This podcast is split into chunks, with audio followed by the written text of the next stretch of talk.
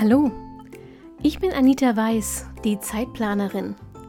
Genau wie du will ich meine Zeit wieder selbst kontrollieren, sie genießen und auch mal mit Leidenschaft verschwenden. Deshalb teile ich hier im Zeitplanerin Podcast meine Lieblingstools und Methoden aus dem Zeit- und Selbstmanagement mit dir. Mit dieser neuen Episode wünsche ich dir jetzt richtig viel Spaß und eine gute Zeit. Hallo und herzlich willkommen zur aktuellen Episode vom Zeitplanerin Podcast. Schön, dass du dabei bist. Wir machen heute noch mal eine Episode zum Thema Bullet Journal. Warum?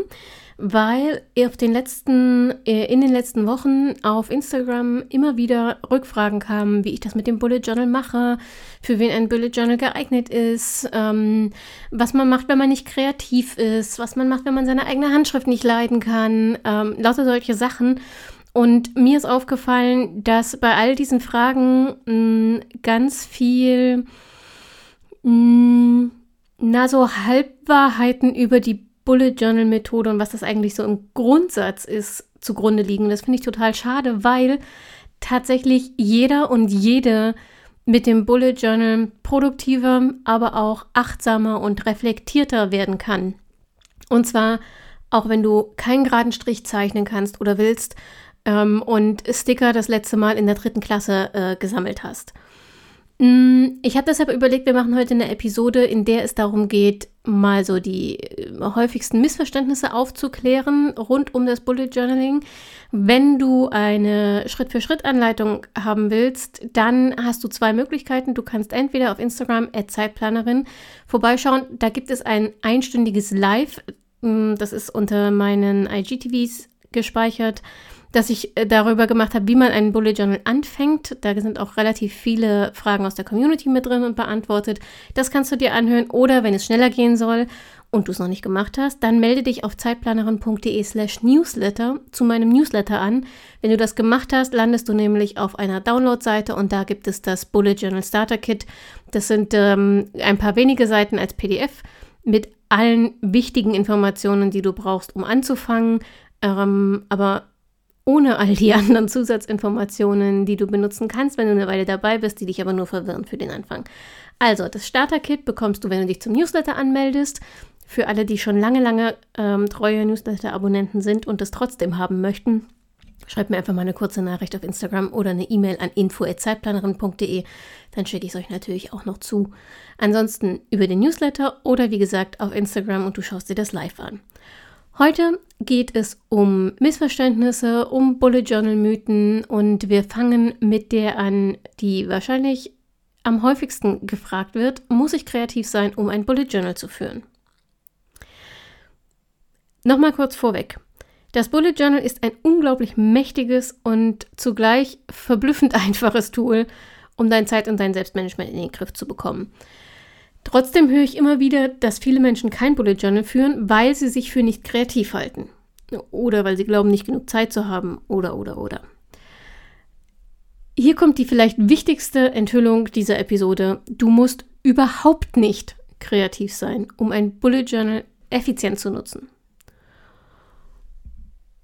Oh, warte mal kurz. Irgendwie ist mir hier die Schnur vom Kopfhörer ein bisschen sehr eng um den Hals gewickelt. So. Wo war ich? Ach so, du musst überhaupt nicht kreativ sein, um ein Bullet Journal effizient zu nutzen. Und du brauchst, wenn du es einmal eingerichtet hast, nicht mehr als vielleicht 15 Minuten pro Tag, um dein Bullet Journal zu führen. Kann auch sein, dass du nur fünf brauchst.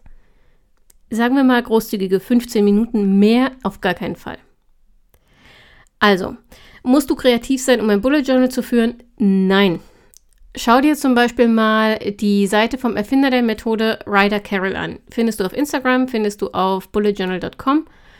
Er schreibt mit einem schwarzen Stift auf weißen Seiten simple Listen. Kein Sticker, kein Washi-Tape, keine Stempel und schon gar nicht mehrlagige Papierklebereien im Retro-Look. Nicht mal Doodles, Kritzeleien oder Kästen zur besseren Übersichtlichkeit. Und genau das macht die Ursprungsmethode, also das Bullet Journal System eigentlich aus?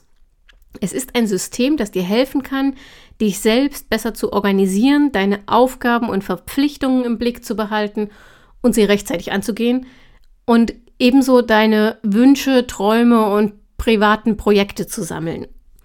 Das Bullet Journaling ist im Ursprung eine Organisationsmethode, keine Kunstform.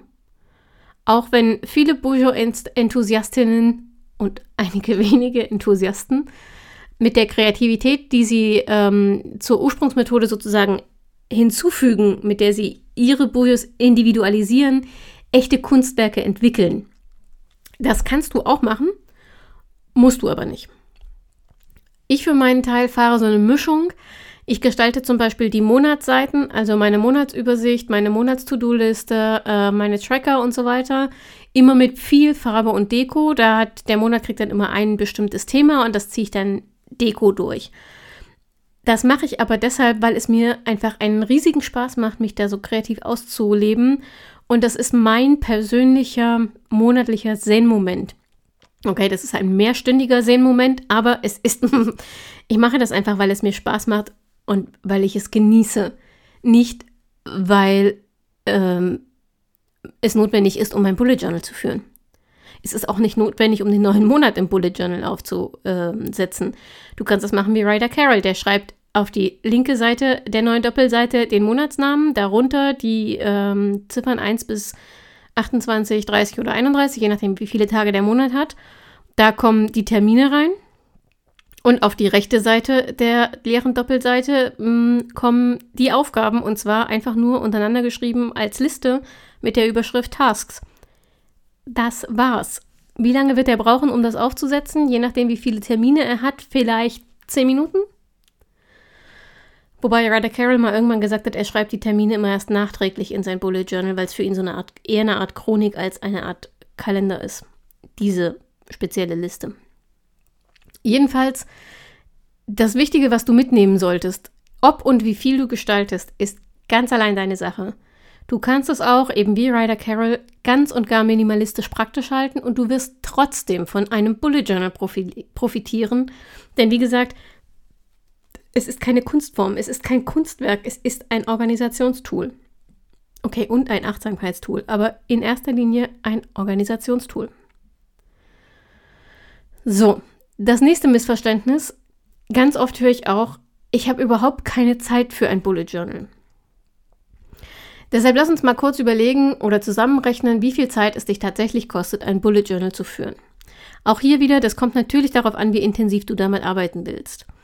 Aber, wie ich eben schon gesagt habe, für die klassische Planung eines Arbeitstages brauche ich persönlich maximal eine Viertelstunde und das auch nur, weil ich mir immer ein paar zusätzliche Minuten ähm, nehme, um bewusst zu priorisieren, also um bewusst alle Aufgaben wahrzunehmen und zu überlegen, okay, welche davon ist mein Fokus?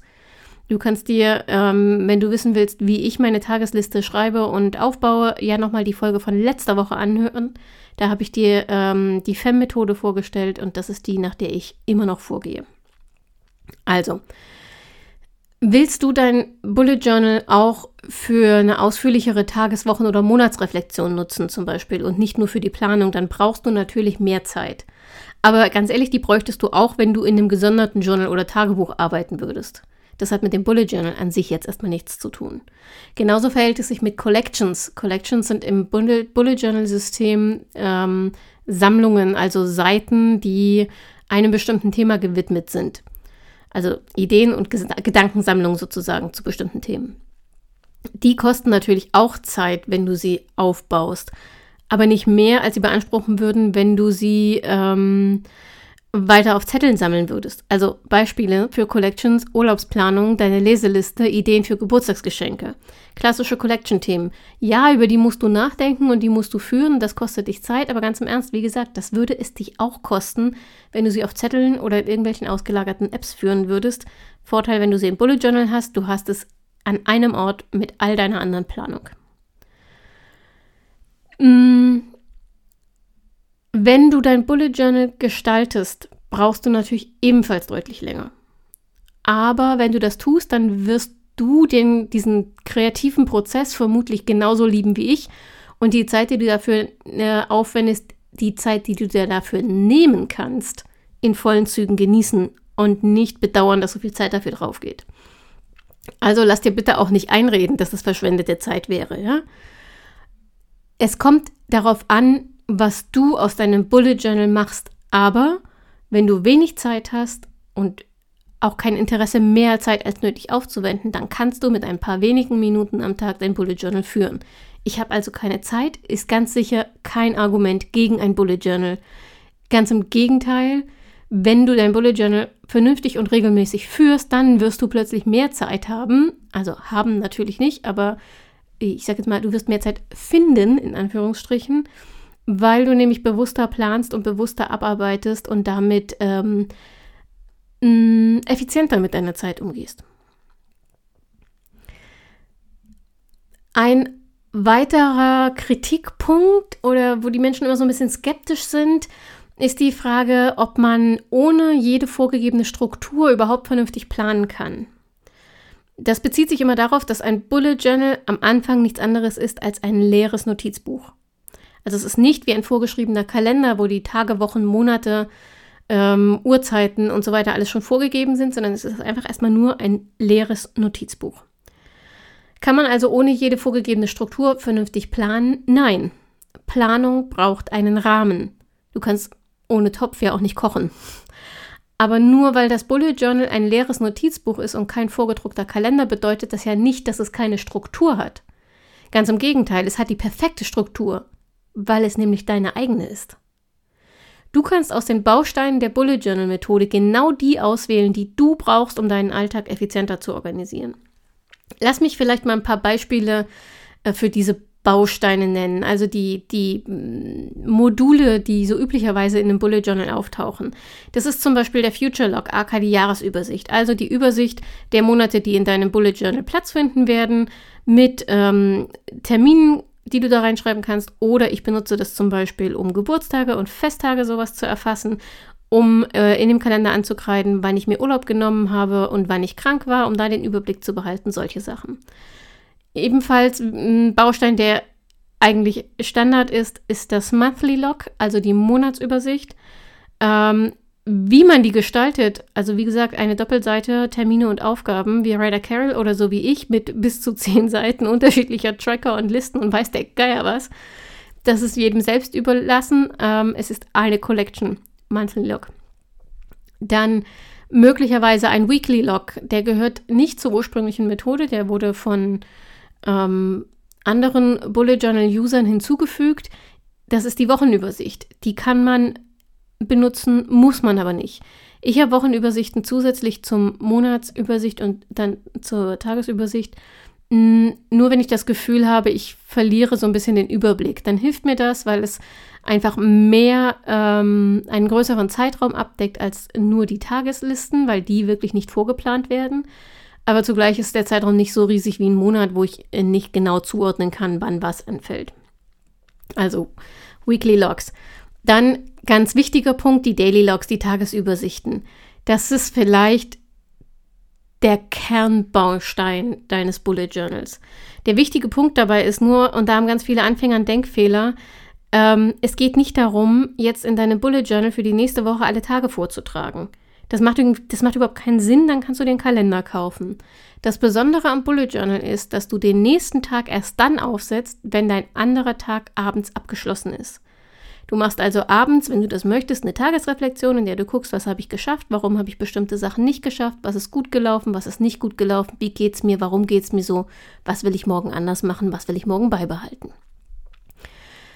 Und dann setzt du den nächsten Tag auf. Das heißt, erst dann schreibst du auf die nächste Seite auch tatsächlich die Überschrift, also das Datum und den Wochentag des nächsten Tages. Das ist der besondere Charme am Bullet Journal.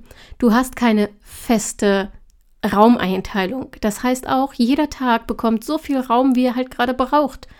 An Tagen im Urlaub, an denen du nichts planen willst, brauchst du vielleicht nur eine halbe Seite, wenn du abends äh, drei Sätze Tagesreflexion machst. Vielleicht brauchst du auch gar keine Seite und lässt den Tag einfach ausfallen. Das ist genauso fein. Und an anderen Tagen, wo du unglaublich viel zu tun hast, vielleicht ganz viele Meeting-Notizen zusätzlich äh, notierst, brauchst du vielleicht drei, vier oder fünf Seiten für den Tag.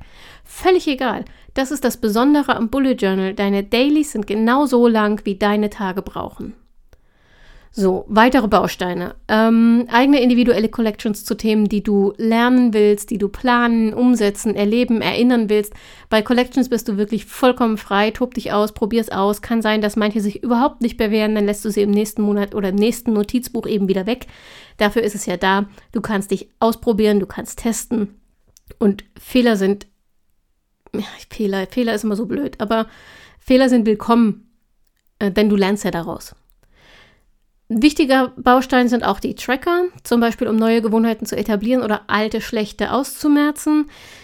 Die kann man sehr exzessiv betreiben. Äh, nicht, dass ich damit eigene Erfahrungen hätte. Oder man kann sie sehr minimalistisch machen und sich nur auf die wichtigsten ähm, Gewohnheiten fokussieren. The Fakt ist, wenn du neue Gewohnheiten etablieren willst, dann kannst du das sowieso nur nacheinander machen. Es macht also nicht so viel Sinn, zehn neue Gewohnheiten zu tracken. Ähm, ich benutze meine Tracker aber zum Beispiel auch, um mal so einen Überblick darüber zu kriegen. Ich habe zum Beispiel einen Kopfschmerz- und einen Medikamententracker, weil ich seit über 20 Jahren Dauerkopfschmerzen habe, aber möglichst wenig Medikamente nehmen möchte. Und deshalb notiere ich mir das immer. Und wenn ich dann Tage habe, wo ich keine Kopfschmerzen habe, dann ist das irgendwie ein Feiertag. Ähm, also es gibt bei mir Tracker, die einfach nur dazu dienen, um einen Überblick zu bekommen, um tatsächlich von der gefühlten Wahrheit zur objektiven Wahrheit zu kommen. Äh, und dann gibt es einige wenige Tracker, bei denen es wirklich um neue Gewohnheiten geht, die ich aufbauen will. Und ein weiterer Baustein ist die Reflexion, in welchem Rhythmus auch immer. Ich mache die ganz kurz, oft tageweise und dann nehme ich mir meistens am Ende der Woche äh, länger Zeit, um das mal zusammenzuschreiben, aus den Tageslisten sozusagen zu extrahieren, was gut und schlecht gelaufen ist in dieser Woche und äh, was ich daraus ziehe. Das mache ich zum einen, um mir selber bewusst zu machen, wie viele gute Momente da eigentlich gewesen sind in dieser Woche und zum anderen auch, weil ich das schön finde, wenn ich jetzt meine Bullet Journals aus meinen Anfängen mal durchblättern kann. Wobei da habe ich noch nicht so viel reflektiert, aber wenn du nach Jahren eben durchblättern kannst und dann lesen kannst, wie diese Wochen waren, das ist einfach total faszinierend. Das Bullet Journal bietet dir also eine Menge Struktur, aber zugleich hast du eben auch maximale Flexibilität. Du kannst jeden Abend neu entscheiden, wie du deinen nächsten Tag planen und strukturieren willst. Und du kannst jede Woche neu entscheiden, ob du eine Wochenübersicht brauchst oder dir die Dailies reichen. Im Gegensatz zu fertigen Buchkalendern ist das Bullet Journal genau dein Planungstool und keines gleich deshalb einem anderen.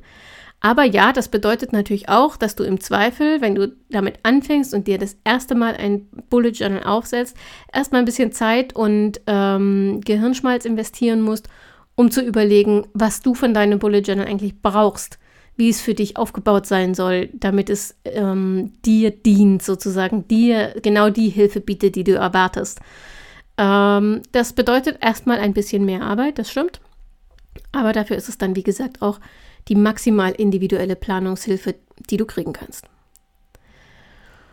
Und dann höre ich auch noch relativ oft die ein bisschen ketzerische Frage, ob das Bullet Journal nicht einfach nur eine bessere To-Do-Liste ist. Mm, also erstens, ich verstehe die Kritik in dieser Frage überhaupt nicht. Wenn du es nur für die Aufgabenplanung benutzt, ist das Bullet Journal unter Umständen nur eine bessere To-Do-Liste. Ja, stimmt. Aber warum so abfällig? Also im Ernst. Ähm, Menschen, die Probleme mit ihrem Zeitmanagement haben, haben fast immer Schwierigkeiten, ihre anstehenden Aufgaben zu überblicken. Meist liegt es daran, dass sie die Aufgaben entweder gar nicht oder irgendwie auf tausend Zettel verteilt notieren und von denen dann die Hälfte verloren geht. Wenn du dieses Problem lösen kannst, indem du dir angewöhnst, alle Aufgaben immer sofort und ausschließlich im Bullet Journal zu notieren, hast du dein Zeitmanagement im Griff. Und wenn du mehr nicht erreichen wolltest, dann herzlichen Glückwunsch, dann ist dein Bullet Journal als bessere To-Do-Liste perfekt für dich. Denn genau darum geht es bei der Bullet Journal Methode. Nochmal, sie soll dir helfen, dein Problem zu lösen. Sie soll deinen Alltag erleichtern, deine Ziele erreichbar machen. Und wenn du dazu nur eine bessere To-Do-Liste in einem schönen Notizbuch mit fantastischem Papier brauchst, ist doch alles prima. Und wenn nicht, dann suchst du dir eben, so wie ich sie dir gerade aufgezählt habe, einfach andere Bestandteile der Bullet Journal Methode aus, die du zusätzlich benutzt, um dir das Leben zu erleichtern. Ich habe gerade gesagt, ein schönes Notizbuch mit fantastischem Papier, das ist mein Extra-Tipp. Ich habe für dich mir mal noch überlegt, worauf achte ich eigentlich, wenn ich ein Notizbuch auswähle. Mm, das ist nicht ganz unwichtig, finde ich, denn du musst das Notizbuch gerne in die Hand nehmen. Sonst wirst du es nicht regelmäßig führen. Das heißt, für mich ist zum einen ausschlaggebend, was hat es für ein Cover, zum anderen, und das ist deutlich wichtiger, was hat es für ein Papier. Und ich bin möglicherweise ein klitzekleines bisschen fanatisch, wenn es um Papier und Stifte geht. Mm, und du musst natürlich selbst herausfinden, was für dich unverhandelbare Kriterien sind ähm, und womit du im Zweifel leben kannst. Aber wenn ich neue Notizbücher kaufe, dann achte ich immer auf die folgenden Punkte. Äh, Achtung, Spoiler, diese Punkte bedeuten bedauerlicherweise auch, dass keins meiner Bücher unter 18 Euro kostet und bei vier Büchern im Jahr, mh, mm, ja. Aber es ist es wert. Also, worauf ich als allererstes achte, klingt banal, kommt meiner Faulheit aber entgegen, paginierte Seiten. Paginiert also, dass die Seitenzahlen schon vorgedruckt werden, äh, worden sind. Vorgedruckt sind? Naja. Seitenzahlen jedenfalls sind für mich ein Muss, denn ähm, ich führe in meinem Bullet Journal ein Inhaltsverzeichnis und das übrigens, mach das bitte unbedingt auch und führe es richtig, möglichst detailreich, sonst findest du nichts wieder. Ich finde es unfassbar nervig, die Seitenzahlen selbst in mein Buch schreiben zu müssen. Ich hatte das am Anfang, weil ich am Anfang günstige Notizbücher benutzt habe, die eben nicht vorpaginiert sind. Ähm, das passiert mir nicht mehr. Ich achte darauf, nur noch Notizbücher zu kaufen, die bereits paginierte Seiten, also vorgedruckte Seitenzahlen haben. Ein Buch müsste jetzt schon außergewöhnlich gut oder schön sein, um mich dazu zu bringen, darauf zu verzichten. Und das ist ehrlich gesagt quasi noch nie vorgekommen. Es sei denn, ich würde es geschenkt kriegen, vermutlich. Mm, der zweite wichtige Punkt ist die Qualität des Papiers. Mir ist gutes Papier wirklich wichtig, allerdings finde ich es nicht so einfach, dir zu erklären, was gutes Papier ist, denn das kommt sehr darauf an, womit du arbeiten willst.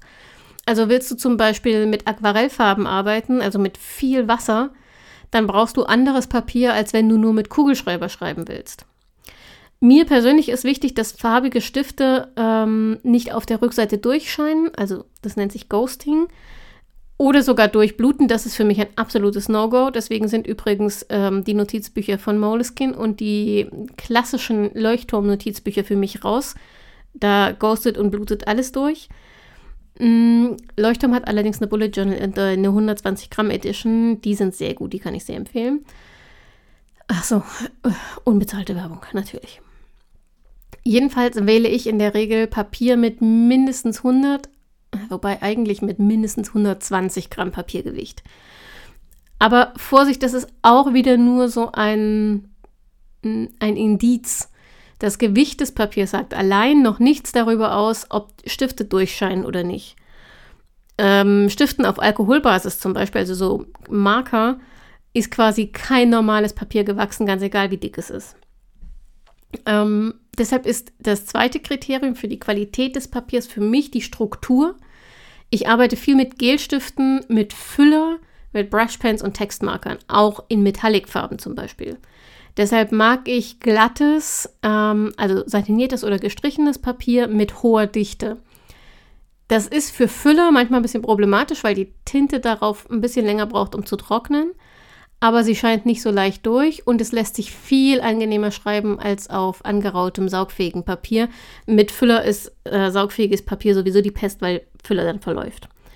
Aber wie gesagt, wer viel zum Beispiel mit Aquarell arbeitet, braucht genau dieses eher saugfähige Papier, ähm, also möglichst keine Oberflächenveredelung. Musst du gucken, was für dich wichtig ist. Äh, für mich ein ganz gutes Indiz, wenn ich mein Bullet Journal, Entschuldigung, wenn ich mein Bullet Journal aufklappe und sekundenlang nichts anderes tue, als über meine Seiten zu streicheln, dann habe ich gutes Papier erwischt. so, nächster Punkt bei der Auswahl des Notizbuchs, das Raster. Punktraster, liniert, kariert oder blanko, das sind im Prinzip die Raster, in denen du aktuell Notizbücher kaufen kannst. Der Klassiker fürs Bullet Journaling ist das Punktraster. Also das sind mehr oder weniger dezente Punkte, meistens in einem 5 mm Abstand, statt Zeilen oder Kästchen. Die meisten Notizbücher, eigentlich alle Notizbücher, die dezidiert als Bullet Journal verkauft werden, haben diese Lineatur. Und tatsächlich mag ich die auch am liebsten, weil sie mir zum einen gestalterisch so viele Freiheiten bietet wie kariertes Papier. Also ich kann relativ genau äh, abschätzen, wie breit zum Beispiel ähm, ich die Kästen machen muss, wenn ich drei auf eine Seite kriegen will oder so. Also das, man kann relativ gleichmäßig einteilen, was bei liniert nicht so gut geht. Ähm, aber ich mag kariertes Papier nicht, weil ich es so unelegant finde. Linierte Seiten wirken auf mich eleganter als karierte, aber sie bieten eben, wie gesagt, keine oder wenig Hilfslinien für die Gestaltung. Da brauche ich dann immer Lineal und Dreieck, um zum Beispiel vertikale Linien zu ziehen. Vertikal? Ja, vertikale Linien zu ziehen. Zum Beispiel, wenn ich mit Kästen arbeiten will. Also ist mir liniert nicht flexibel genug. Und äh, das äh, Dot Grid, also dieses Punktraster, verbindet sozusagen das Beste aus beiden Welten. Deswegen ist es mir am liebsten und ich kaufe ausschließlich ähm, Punktraster-Notizbücher für mein Bullet Journal. Letzten Endes ist das aber wirklich eine Frage deiner ganz persönlichen Vorlieben. Ich habe auch schon wunderschöne ähm, Notizbücher, äh, wunderschöne Bullet Journals auf kariertem Papier gesehen. Ganz viele ganz fantastische auf Blanko-Seiten. Das würde bei mir äh, unfassbar schief gehen, weil ich einfach nicht imstande bin, gerade zu schreiben ohne Hilfslinien. Probier das einfach aus und guck, was sich für dich richtig anfühlt und womit du am besten klarkommst. So, ein weiteres Kriterium für mich ähm, ist die Frage nach Lesebändchen, Stiftschlaufe und Froschtasche. Auf Lesebändchen könnte ich vielleicht verzichten. Ich würde dann wahrscheinlich einfach mit Lesezeichen oder Pagemarkern ähm, arbeiten. Pagemarker sind übrigens überteuerte, weil äh, irgendwie designte Büroklammern, um das mal sehr stark zu vereinfachen. Ähm, trotzdem weiß ich es persönlich zu schätzen, wenn meine Notizbücher mindestens zwei, gern auch drei Lesebändchen haben. Eins liegt dann immer in meiner aktuellen Monatsübersicht und eins am aktuellen Tag. Ähm, das dritte, wenn ich eine Wochenübersicht habe, in der Wochenübersicht und ansonsten in einem Jahrestracker äh, Tracker wie Gewichte oder Maße oder sowas. So finde ich die wichtigsten Seiten einfach viel schneller wieder. Ähnlich verhält es sich mit der Froschtasche. Das ist diese aufgeklebte Tasche hinten im Buch.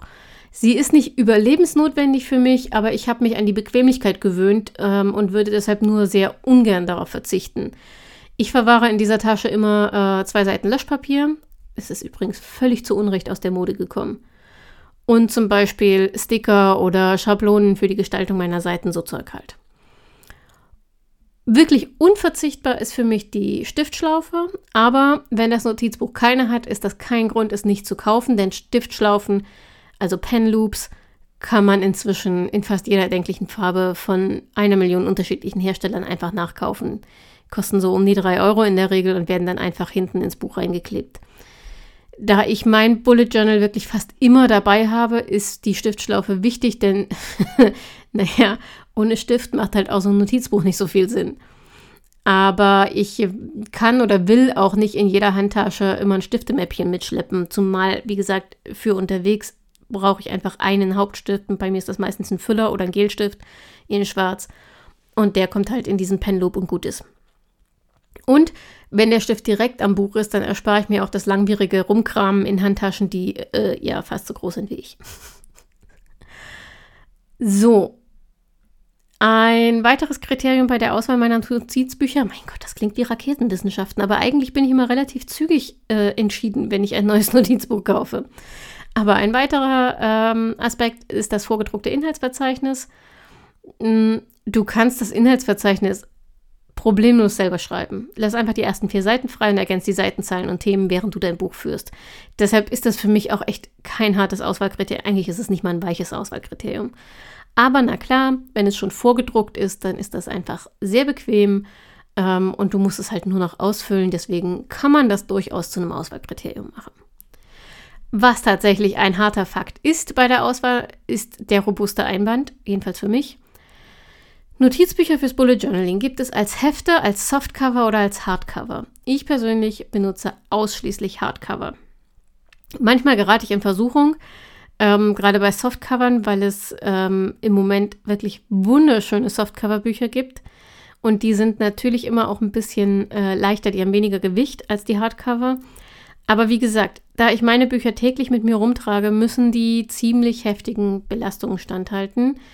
Ähm, und in meiner Tasche fliegt halt auch noch jede Menge anderes Zeug rum, hm, das tendenziell so ein Softcover auch mal relativ schnell verknickt. Und das würde mich wahnsinnig nerven. Ähm, und deshalb bleibe ich bei Hardcovern, bei festen Einbänden. Für dich gilt aber auch hier, probier dich einfach durch, finde heraus, was für dich am besten taugt und dann ähm, stay with it oder auch nicht. Ich zum Beispiel kaufe ähm, jedes Mal, wenn eins voll ist, ein neues Bullet Journal nach. Also ein anderer Hersteller, ein anderes Buch, weil ich keine Lust habe, immer dieselben zu benutzen.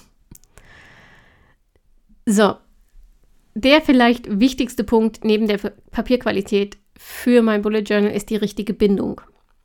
Wie ein Notizbuch gebunden ist, ist wirklich ein extrem wichtiges Kriterium. Ich arbeite ausschließlich mit Büchern mit Fadenheftung, also das heißt, die Seiten sind mit einem festen Faden verbunden und nicht nur geklebt. Diese Bindung hat für mich zwei große Vorteile. Ähm, und zwar Vorteile, die meiner Meinung nach unverzichtbar sind, wenn es ums Bullet Journaling geht. Erstens, wenn du das Buch richtig aufklappst, bleiben die Seiten flach liegen. Das Buch geht nicht von alleine wieder zu.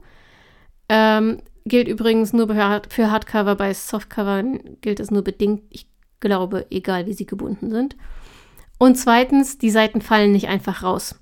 Eine Klebebindung kann früher oder später aufgeben, wenn das Buch immer wieder vollständig flach aufgeschlagen wird. Dann lösen sich unter Umständen einzelne Seiten aus der Klebung und fliegen dann lose rum. Das ist für mich ein absolutes No-Go. Bei einer Fadenheftung kann sich höchstens der gesamte Buchblock, also alle Blätter, zusammengehefteten Blätter, aus dem Einband lösen, also hinten aus dem Buchrücken, denn die beiden sind auch bei Fadenheftung normalerweise nur geklebt. Das ist mir persönlich aber noch nie passiert, passiert wohl auch relativ selten, es sei denn, du pimpst dein Bullet Journal ähm, mit ganz vielen eingeklebten Stickern, Karten und so ein Zeug auf und es wird dann irgendwie doppelt so dick wie ursprünglich. Übrigens, wenn du mit einem Notizbuch nicht glücklich wirst, zum Beispiel weil du das Übertragen von einem ins nächste Buch hast, dann kannst du dein Bullet Journal genauso gut auch in einem Ringbuch führen. Also Filofax, ähm, äh, ich habe keine Ahnung, wie sie sonst noch alle heißen. Also so Timer-Systeme, ja. Der große Vorteil dabei, du kannst einzelne Seiten jederzeit rausnehmen und neue an passender Stelle einfügen. Und auch wenn du eine Seite gemacht hast, die du hässlich findest, dann machst du sie halt einfach weg und machst sie neu und heftest die neue ein.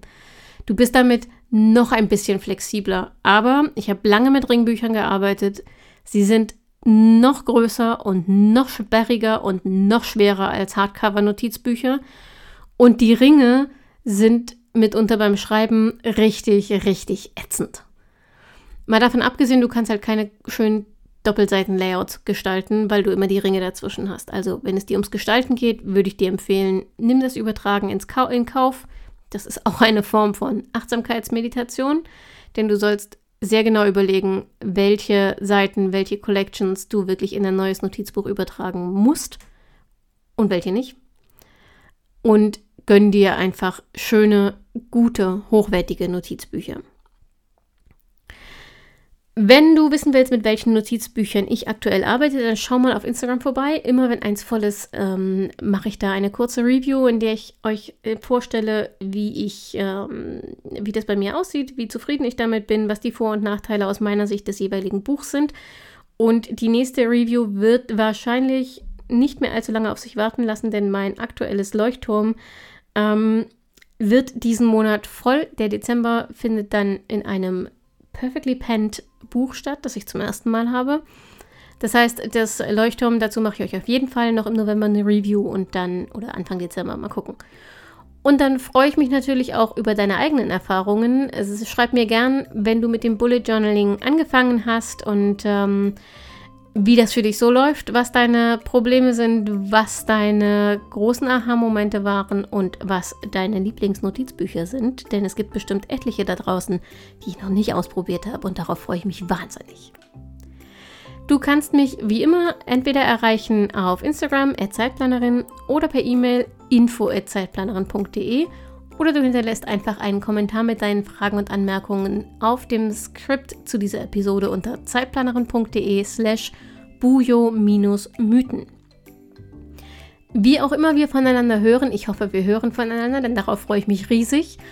Ähm, und ansonsten bin ich natürlich ganz glücklich, wenn du nächsten Montag wieder mit hier von der Partie bist, wenn die nächste Episode vom Zeitplanerin Podcast erscheint. Und bis dahin wünsche ich dir eine schöne Zeit, auch wenn wir November haben. Pass auf dich auf, bleib gesund und denk immer daran, deine Zeit ist genauso wichtig wie die der anderen.